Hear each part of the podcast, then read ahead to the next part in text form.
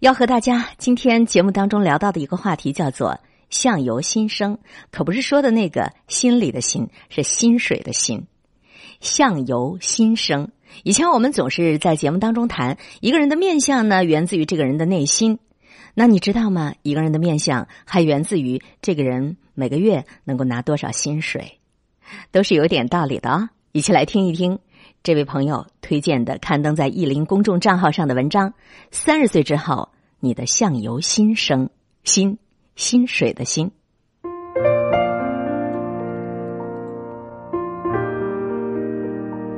我和谁都不争，和谁争，我都不屑。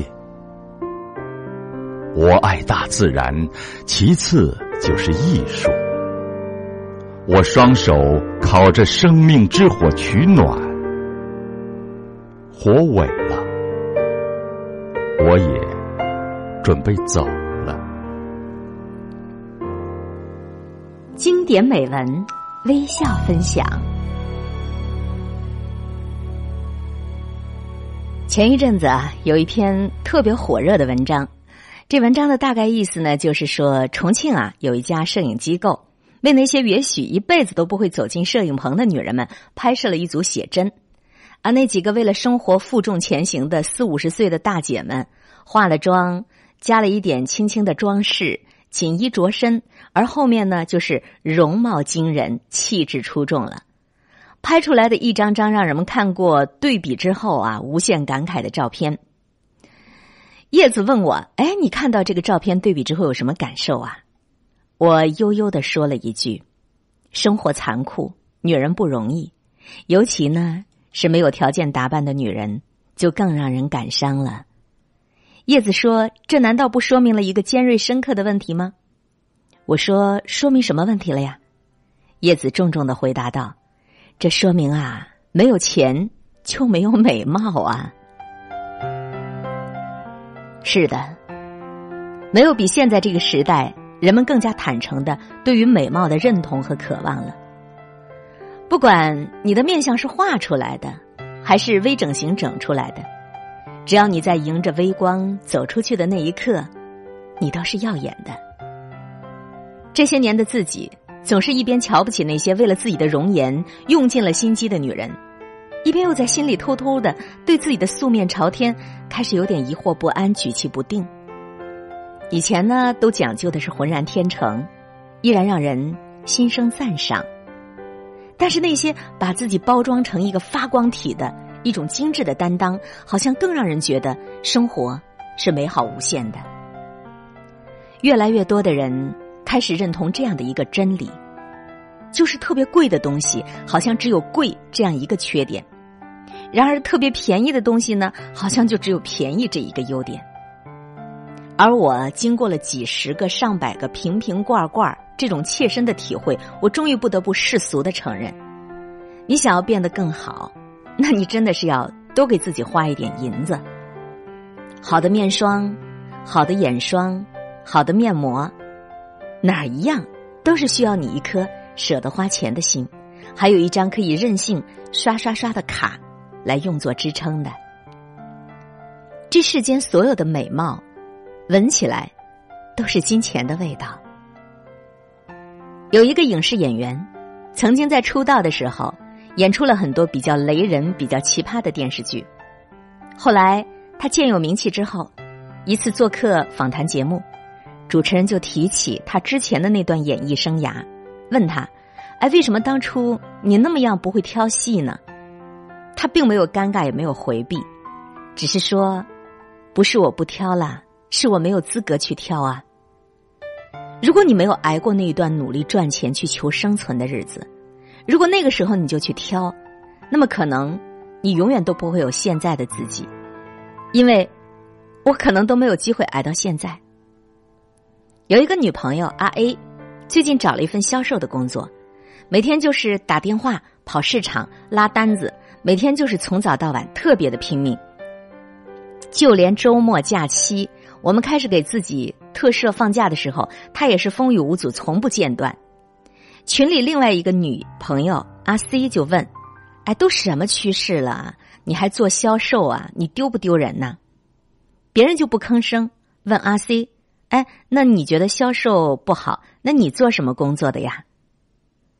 阿 C 就说：“嗨，我正在考察呢，我要找一份轻松、智慧、有前途的工作，我要赚钱就赚大的。”别人又问道：“那你什么时候能找到呢？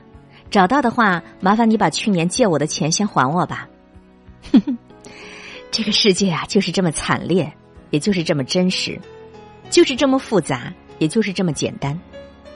没有钱，很多时候我们并没有半点颜面可讲，因为没有人有时间跟你谈什么人生，谈什么理想的。我对任何一个工作都保持中立的态度。但是我对每一个能够自己去努力赚钱的人，都是心生佩服和敬仰的。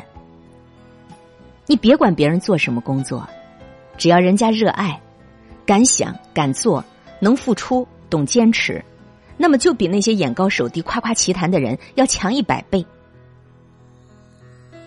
而当你放下面子去赚钱的时候，说明你才是真正的开始看重自己的面子了。要知道。其实现在已经真的没有什么事情，是比没有钱更让人不好意思的了。我有一个高中的同学橘子，他在商场做导购。我以前一直对那些商场的导购员以貌取人特别特别的厌恶和反感，因为关系不错嘛。一次交流当中，我就跟他说了我自己的这个看法。我说：“难道没有钱的人就没有权利得到你们一视同仁的尊重了吗？”他说。其实现在导购人员对于所有人在表面接待当中都是差不多的热情和客套的，因为这是商业和品牌礼仪的要求。但是在心底，在背后，真的是有天壤之别的。他又说，其实人人都对美好有一颗更敬畏、更尊重的心。你看你自己来买东西，你自己灰头土脸、衣衫不整、面容疲惫，显然就是你自己对自己的放弃和不注重。别人又为什么要对你这样点头哈腰、笑脸如蜜呢？而那些打扮的精致、得体、优雅的人，当然就更有权利享受到相同的、更好的服务、更好的重视了。毕竟，一直面带微笑都太累了嘛，只能够把有限的真心用在更养眼的人、更养眼的物品上啊。其实何止是导购员呢？那些男人、那些客户。甚至连幼儿园的老师都说了，面对着又可爱、穿着又帅气的小朋友，自己的耐心、自己的爱心都会更多一些的呢。所以从那以后，每当我要去商场，我都会比较认真的稍微收拾一下。我不想带着休闲游乐的好心情出门，却成为那个在店里遭人背后嘲笑、遭人冷眼的人。所以你应该知道一个真相：你觉得很多人素质不高。很可能，人家只是不想在你面前修养良好罢了。听这样的一篇文章，心里在想想什么呢？是不是感觉有点势利眼儿啊？怎么这么势利呢？怎么能够这样以貌取人呢？任何一种说道，任何一种观点，其实都有它存活的理由。三十岁之后，相由心生，心是薪水的心，尽管是一个标新立异的话题。但是不得不引起我们每一个人的思索啊！微信平台最爱九零九已经为大家开通，如果在收听节目的过程当中你也有话想说，请联系我们。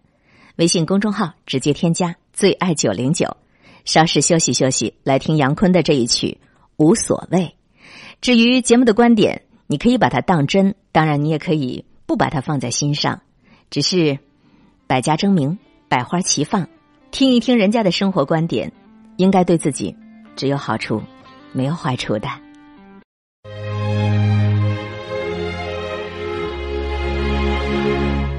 小时候，快乐是简单的事；长大后，简单是快乐的事。FM 九零点九，让我们的生活简单快乐。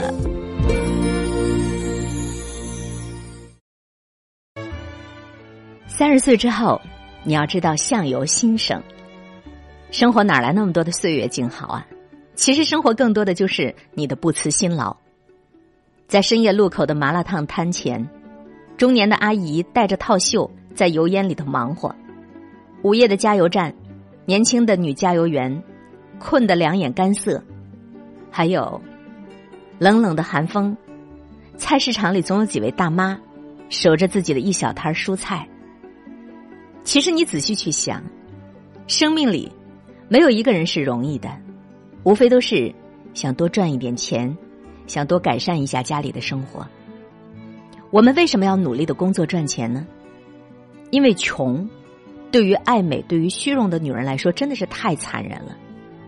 当然，金钱虽然不是我们人生追求的意义，可是是我们的很多追求，都必须要依靠金钱去实现。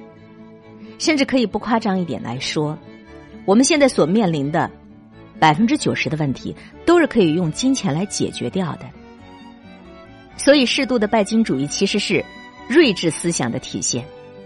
它让你明白，如果全社会的价值取向都是如此，而你却做不到，那很有可能是你自己的能力问题，而不是这个世界的错误。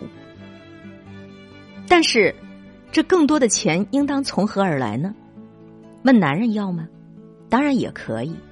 爱的最高境界就是可以坦然的向你的另一半要钱花。可是，更多时候，我们可能并非一直都有人可依靠，甚至自己才是别人的依靠。如果说三十岁以前的容貌靠着天生、靠着自然，我还相信那都是真的。如果三十岁以后还会如此，只能是你只是还没有亲自过到三十岁。朋友说：“我真的不想在十年之后的同学会上。”自己不敢坦然镇静的看着当初那个曾经暗恋过的男孩，不想被曾经暗恋自己的男孩一看就惊悚半天，半生失望，也不想被其他女生关切的问一句：“哇，你这些年过得是不是很辛苦啊？”我说，我更害怕自己连去参加同学聚会的勇气和底气都没有了。所以我说，三十岁之后，相由心生，这个相不仅仅是指你的容貌。还是你整个人的精神面貌和生活态度，这个薪水的薪，不仅仅是指你的银子，还是指你对金钱的考衡和对赚钱的把握。你有娇俏的容颜，你有不怯场的外壳，你有一颗没有被委屈和蜷缩浸染的心，你才更有柔情和力量，去面对生活里的鸡飞狗跳，你才不会被功利又赤裸裸的现实给打败。不要安于现状。也不要总是让自己的生活活在舒适区里，不要总是给自己划定一个安全界限，因为你能不能活得越活越值得，就在于你能不能让自己的今天比昨天更漂亮啊！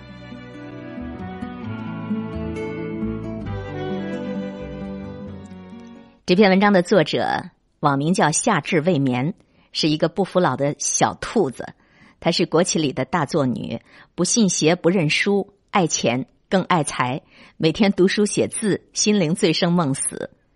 夏至未眠的这一篇文章是刊登在意林微信公众号上的公号文章，叫《三十岁后相由心生》。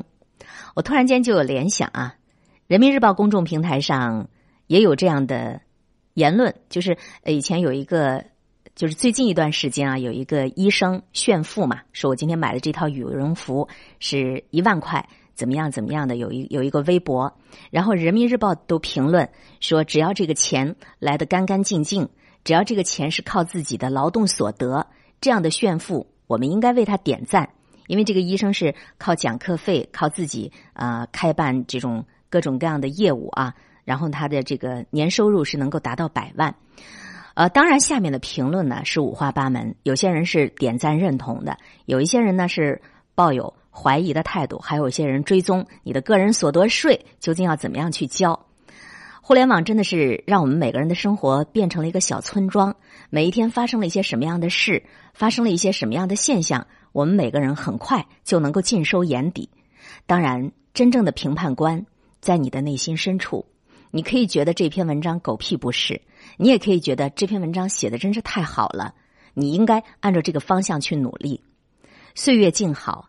岁月辛苦，那都是自己给自己的一个评判的标准。